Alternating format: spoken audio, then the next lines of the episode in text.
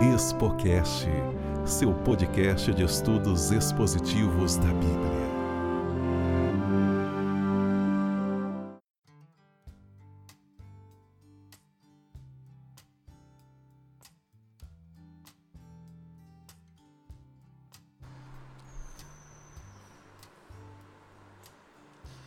Bom dia, boa tarde, boa noite. Bom dia, boa tarde, boa noite. Tá nascendo, tá nascendo o, o filho, finalmente. Estamos de volta com o ExpoCast, o seu podcast do estudo expositivo da Bíblia. É que pretensão, né, Walter? Quem somos nós? Né? Eu tenho até conversado com algumas pessoas que eu considero, eu sempre digo que eu me considero abençoado por Deus, porque Deus só coloca no meu caminho pessoas que são muito melhores que eu. E eu tenho conversado com algumas pessoas dizendo qual é a intenção do Spocast. A gente não tem intenção de esgotar nada, mas é como, só né? de, de, de, tornar o, o, o, estudo da Bíblia.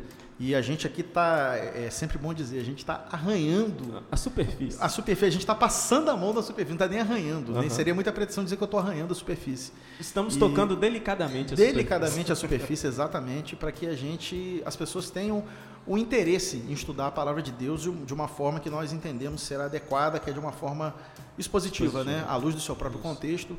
E a gente tem esse projeto né, inicial, que ainda vai levar um bom tempo, de estudar, fazer o estudo expositivo do Evangelho, né, por assim dizer, né? a carta de Paulo aos Romanos, a gente está no capítulo 3. Ariel, faz um pequeno, um, um breve resumo do um capítulo 2, bem, bem rápido aí, para a gente contextualizar, aí você já entra no 3 e a gente já faz a leitura. Tá Depois bom? do apóstolo Paulo, ele falar sobre a, a pecaminosidade do gentio e também do judeu, né? primeiro no capítulo 1, falando e descrevendo como é o gentio, depois no capítulo 2, falando e descrevendo como é o judeu, e aí, quando ele chega no capítulo 3, ele, um judeu pode perguntar para ele assim: olha, mas já que nós somos iguais aos gentios, você está falando que nós somos iguais aos gentios, não existe relevância nenhuma em ser judeu, para que, que serve a circuncisão, para que, que serve a lei e tal. E apóstolo Paulo, do verso 1 ao verso 8 do capítulo 3, ele fala qual é a relevância. Ele fala, realmente, a, aos judeus foram concedidos os oráculos de Deus, mas não para que isso fosse vanglória, não para que isso fosse motivo de justiça, né? conhecer, o fato de apenas conhecer fosse justificador, né? o fato de conhecer apenas. Então parece que Paulo ele, ele, ele imagina estar conversando com o interlocutor judeu. Que aí Sim. já entra no capítulo 3, que é onde a gente, a gente já estudou já a primeira parte, né, do, cap, do versículo 1 até o versículo 8. Isso. Que ele começa com uma pergunta dizendo: "Qual é, pois, a vantagem do judeu?" E ali ele vai explicando a ideia, né, o porquê que o judeu ele teria uma vantagem, mas essa vantagem em que sentido, Ariel? É, a vantagem seria no sentido de conhecer, apenas. Não, eles, o judeu era uma categoria especial de pessoas, eles estão mais próximos de Deus. Não, o judeu não, não, não seria uma, uma, uma categoria especial. É, não era para você responder, isso já era na, na, leitura do versículo. Mas aí a gente entra né, onde a gente parou, que é do versículo 9. Antes disso, antes disso, uhum. diga para o pessoal onde o Expocast está acessível. É, galera, o pessoal, o pessoal que procura o podcast e tal, vocês vão as duas pessoas que procuram é, esse podcast? As duas, as duas, pessoas que procuram. Nós estamos no YouTube, né? Através do vídeo. O pessoal aí que está acompanhando através do vídeo. Eu aí. não sei porque alguém teria interesse em é. acompanhar é. pelo YouTube para olhar para essas duas caras feias. Tam, mas tudo também bem. tenho minhas dificuldades aí. É minha mãe, minha esposa, alguém assim. Só pode, só pode. Mas nós temos no YouTube, que é Expocast. É, nós temos no Instagram, que é a nossa conta no, no Instagram, Expocast Oficial. Porque, né, como diz o Walter, tem muitas páginas ali de Expocast.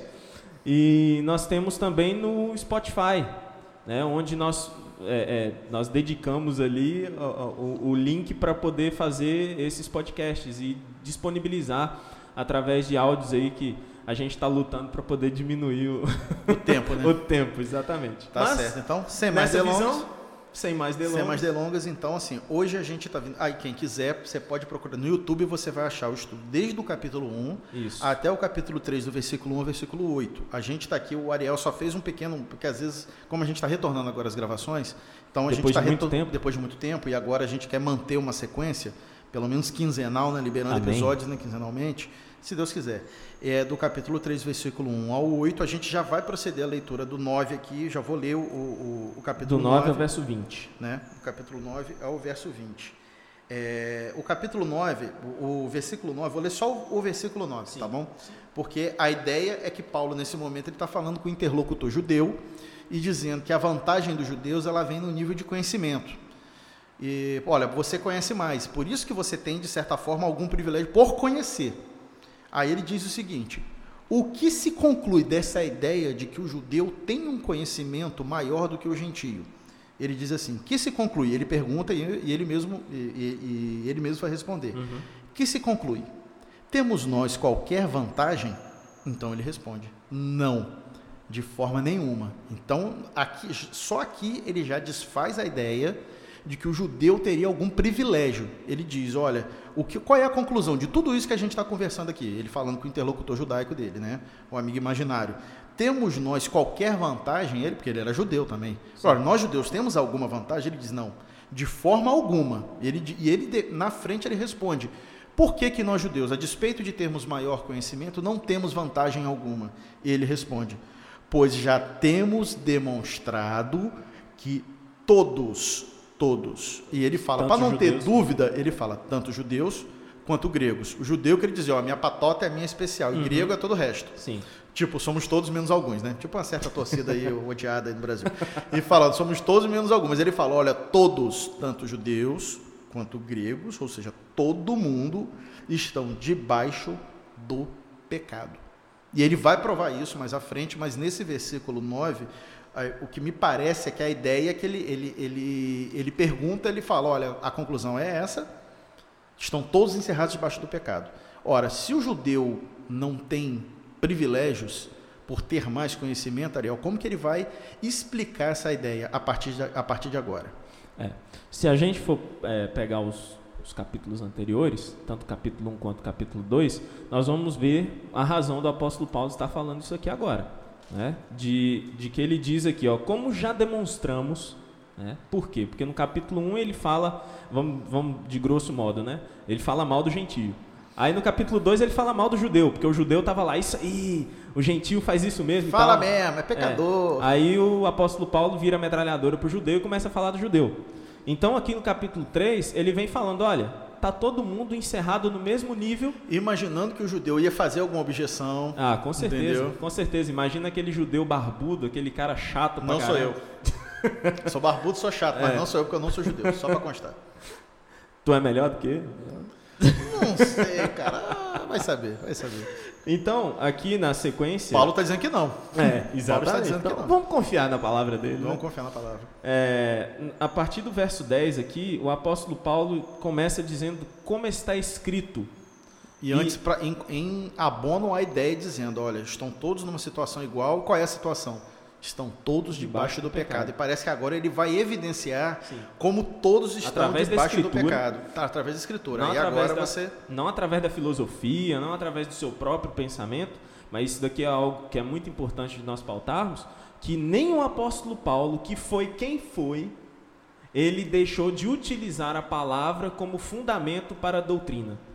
A palavra é o verdadeiro fundamento para a sã doutrina. Não eu acho. Não eu acho. Não, meu ponto eu, de vista. O que eu penso que é pecado. Exatamente. O que eu penso que é relevante para a salvação. Não. É o que a sã doutrina, a Bíblia nos, ofer nos oferece. E em Salmo capítulo 14, verso 3, que o apóstolo Paulo utiliza, né, é, dizendo aqui a partir do verso 10 até o verso 18 em que ele descreve um homem à parte de Deus. E lá em Salmo capítulo 14, verso 13, a gente encontra o seguinte texto: Todos se extraviaram e juntamente se corromperam. Não há quem faça o bem, não há nenhum sequer. Parece que o apóstolo Paulo meio que faz uma, uma, uma. Ele copia e cola. Ele pega o que o salmista diz e coloca aqui em Romanos. E ele fala que não há um justo, não há uma pessoa que seja justa, e aqui no sentido de salvação. Não existe uma pessoa que seja justificável.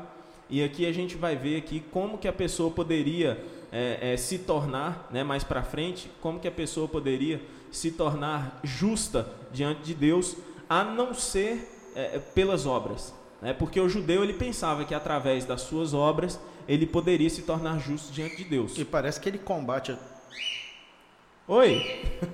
Nós temos dois ilustres. É, é tem, tem, uns calopsitas é. aqui. Na verdade, são duas calopsitas, a Cristal e a Jade. De vez em quando elas soltam um gritinho aí. Mas assim, Ariel, é, é, o combate à ideia de que conhecer ou até mesmo praticar as obras da lei poderia te justificar diante de Deus é combatida por Paulo de uma maneira muito veemente. Sim. Então ele fala, primeiro, você tem que entender, você que acha que pode alcançar o favor de Deus por meio das obras da lei, não é um justo sequer. Aí ele Não continua aí a leitura, ele que ele vai descer o cajado agora nessa ideia, ele vai confrontar essa ideia, ele primeiro ele, ele para comprovar que estão todos encerrados debaixo do pecado e que são e Deus olha todos assim de uma maneira muito é, isonômica, dizendo: olha, está todo mundo debaixo do pecado, não interessa o que você mesmo, faça. No mesmo nível. Gentio. E a gente vai ver como é que foi que Deus colocou as pessoas no mesmo nível. Aí vamos lá. Olha só, no verso 11: Não há uma pessoa que entenda. E esse sentido aqui de entender é entender a Deus e buscar a Deus. Não há uma só pessoa. E isso daqui é muito pesado, cara, porque às vezes o judeu, né, e até nós, né, vamos, vamos falar aqui, né, vamos trazer para nós mesmos é... Ele está falando para o religioso. Aqui é o religioso. É o religioso. É o, religioso. aqui. Então, ele está falando aqui para o religioso que não há ninguém que entenda, não há ninguém que busque a Deus. O homem, a parte de Deus, sem atuação do Espírito, sem regeneração, ele nunca vai buscar a Deus. Ele nunca vai encontrar Deus, porque ele nunca vai ter necessidade de buscar a Deus. Mas continua lendo para nós aí, Vamos dizendo lá. o que, que esse homem alienado de Deus, quem alienado esse homem de é e o que ele faz. Vamos Isso lá. Aí. Continua. Todos se desviaram, tornaram-se juntamente inúteis. Não há ninguém que pratique o bem, não existe uma só pessoa. E aqui a gente, a gente faz mais uma pausa, de que essas pessoas que se, se desviaram, elas tornaram-se juntamente inúteis no que concerne ao próximo. Né? Que o apóstolo Paulo termina falando que ninguém que pratique o bem, não existe uma só pessoa, porque as pessoas praticam o bem por interesse. Isso é o que o apóstolo Paulo está colocando aqui. Se ele está é, é, mentindo, se ele está errando, aí eu já, já, já fico com o pé atrás com esse tipo de pensamento. Mas sempre lembrando que essa, essa é, não é que Paulo está condenando uma boa obra, mas às vezes até uma boa obra sincera. A questão é, no que diz respeito a ser aceito por Deus, essa obra não vai servir para isso. E, e, e, tudo que o homem faz, por mais inspirado que seja, que fosse, né? Uhum. Inspirado por Deus, por assim dizer, ele está corrompido pelo pecado. Exatamente. Por isso, essa boa obra nunca terá, o, como disse no direito, nunca terá o condão de salvar, uhum. de se justificar diante de Deus, de ser aceito por Deus por alguma coisa que você faz. Por isso que Paulo combate essa ideia de uma maneira muito veemente. E no verso 13, o apóstolo Paulo continua metendo a, Vamos lá, continua. A, o cacetete aqui. Suas gargantas são como um túmulo aberto. Usam suas línguas para ludibriar, ou seja, a, mesmo que o homem ele tente fazer aquilo que é bom, o, o resultado final, aquilo que ele realmente quer é ludibriar. É, tá parecendo advogado. Enquanto debaixo dos seus lábios está o veneno de serpente. Eita. Verso é, aqui falou é... da sogra, não da minha, claro. Deixa ela escutar um negócio desse. Aí, né? Não, não tô falando da minha. Suas bocas estão cheias de maldição e amargura, ou seja, o ser humano ele não consegue soltar nada a não ser maldição. O, veja como o, o, o homem, a parte de Deus, o homem sem a atuação de Deus, e o homem no sentido de salvação, como o homem é sujo o que é a consequência do pecado Sim. no caráter do homem. A moral do homem ela está corrompida totalmente de uma maneira. Ela, ela, não está corrompida dizendo dá para aproveitar alguma coisa. Ela está totalmente corrompida. Totalmente corrompida. É como se você comprasse um alimento, ele está estragado do início ao fim. Você não aproveita nada. Daquilo. Não tem como aproveitar. Entendeu? Então isso o homem se fez o quê? Inútil. O homem é inútil. Ele não, ele não faz o bem. Os seus passos. Oi. Os seus passos são marcados por destruição e miséria, cara. Uhum. Os passos desse homem são marcados por destruição e miséria. Não existe outra coisa a não ser destruição e miséria. Então, que consequência? Você, você olha para o homem a parte de Deus e vê quão pesada é a descrição que o apóstolo Paulo traz aqui desse homem. Então, ele, ele chega a uma, a uma conclusão de que eles não conhecem o caminho da paz. E a gente estava até conversando, um... foi ontem que a gente estava conversando sobre conceito de paz. Ah, né? E eu queria até que você trouxesse aquele conceito de paz que você, você falou. É, não, porque eu, fazendo um pequeno parênteses aqui, eu estive presente recentemente numa, numa espécie de congresso interreligioso, e estava lá o pessoal, acho que hindus, é, católicos, espíritas, uma pessoa do candomblé, falando sobre tolerância religiosa. E em determinada pergunta feita por uma plateia de, de jovens entre 14 a 16, 17 anos no máximo, assim, ou seja, o público jovem é um público mais é um público qualificado, é um uhum. público exigente. E eu, eu achei interessante que a maioria das pessoas estava ali falando sobre, é, fazendo a pergunta, na, segundo as suas cosmovisões religiosas, qual é o seu conceito de paz? O que vocês entendem por paz? Por acaso, se eu não me engano, acho que foi o último ou penúltimo a responder. Mas uma coisa que eu notei de todas essas pessoas, de todas as religiões, e por favor, eu faço isso e faço com a maior humildade e respeito né, por todos os sistemas religiosos que estavam lá representados. Eles estavam dizendo o seguinte, aí um, um diz, é, a maioria deles, assim, a síntese era, não, é um, é um estado de espírito, um a comunhão, um sentimento, a comunhão com a divindade e tal, tal. E eu me recordei na hora, me veio um, um, uma luz, não sei, não vou nem dizer que é uma luz, seria muita pretensão minha, mas eu disse para eles, olha, um dos nomes de Cristo, na, é, ele é o príncipe da paz. Na verdade, na Bíblia, por exemplo, verdade é uma pessoa para o cristão protestante. Paz também é uma pessoa, porque para o cristão todas as coisas são nele, por ele e para ele. Então tudo isso está na pessoa de Cristo. Então todo esse discurso de Paulo aqui, do homem que está afastado de Deus, isso a gente vai ver na frente, é a ideia central da carta dos Romanos é que Deus vai reconciliar o homem com ele por meio do filho. Uhum. Que o filho vai cumprir os requisitos da lei, ele será objeto da ira de Deus, porque a lei foi quebrada, foi descumprida, por conta da consequência do pecado na humanidade. E, e, ele vai responder os reclamos das exigências, né? Da, e, e, ele também será, ele será também vai demonstrar o amor de Deus pela humanidade, pelo, pelo que o próprio Deus na pessoa do Filho faz, realiza. Então, eu quis dizer para eles assim que paz é uma pessoa, uhum. né? E a gente vai ver aqui que a salvação, a gente vai ver no próximo capítulo mais à frente, né? Na, no próximo episódio, de que é uma pessoa e principalmente na obra que esta pessoa realizou por nós. Essa, Mas não vou dar spoiler. É, não vai dar spoiler. E essa obra essa obra ela, ela deveria é, surtir alguns frutos. É uma obra que Jesus Cristo fez e ela deveria surtir alguns frutos na vida do homem. E Calvino ele traz aqui para a gente o, o pensamento seguinte sobre sobre o fato de esses homens desconhecerem o caminho da paz. Ele diz que o, o homem ele vive tão habituado à rapina, a atos de violência e de injustiça, de selvageria e crueldade, que não mais sabe agir de forma humana e fraterna, que é aquilo que a obra de Jesus Cristo veio mostrar. Né? E, inclusive, naquele tempo, é, é, é, nós temos diversas vezes Jesus comendo, se assentando, é, é, fazendo sua obra junto àqueles que eram rejeitados, junto àqueles que eram estigmatizados pela sociedade da época e nós vemos que ele veio mostrar justamente o que? Uma forma humana e fraterna de se comunicar, de se relacionar com o próximo. Então, esses aqui que desconhecem o caminho da paz, justamente desconhecem o próprio Jesus Cristo. Né? Desconhecem a própria pessoa de Jesus Cristo. A despeito de dizer que o conhece. Que aqui a gente tem que entender que essas palavras estão sendo dirigidas, elas se referem a todos, mas estão sendo dirigidas para responder a objeção, a uma objeção. E a objeção é: o judeu é especial, aquele que conhece a lei, aquele que tem algum conhecimento de Deus a mais do que a maioria.